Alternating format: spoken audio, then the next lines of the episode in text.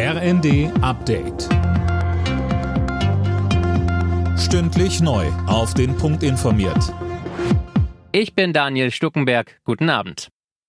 Der nächste Schritt, um Bürger und Unternehmen in der Energiekrise zu entlasten, ist gemacht. Der Bundestag hat die Strom- und Gaspreisbremse beschlossen. Alena Tribold. Gedeckelt werden nicht die Preise für alles, was man an Strom und Gas verbraucht, sondern für 80 Prozent des bisherigen Verbrauchs. Damit soll es weiter einen Anreiz zum Sparen geben.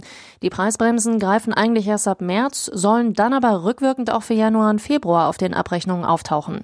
Die Union findet das Gesetz schlecht gemacht, meint, die beste Preisbremse wäre ein höherer höheres Angebot und fordert erneut die AKWs in Deutschland länger laufen zu lassen.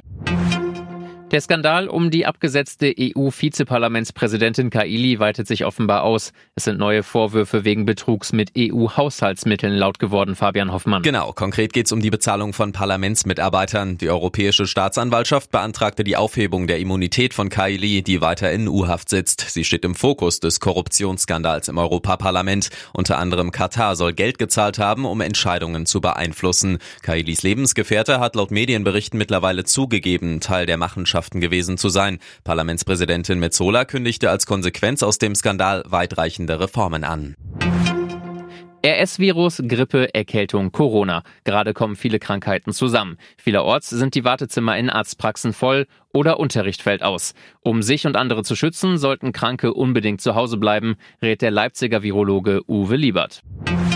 Im Kampf gegen die Inflation hat die Europäische Zentralbank den Leitzins um weitere 0,5 Prozentpunkte angehoben. Er liegt damit auf dem höchsten Stand seit 2008. Die EZB schließt weitere Zinserhöhungen in den kommenden Monaten nicht aus. Alle Nachrichten auf rnd.de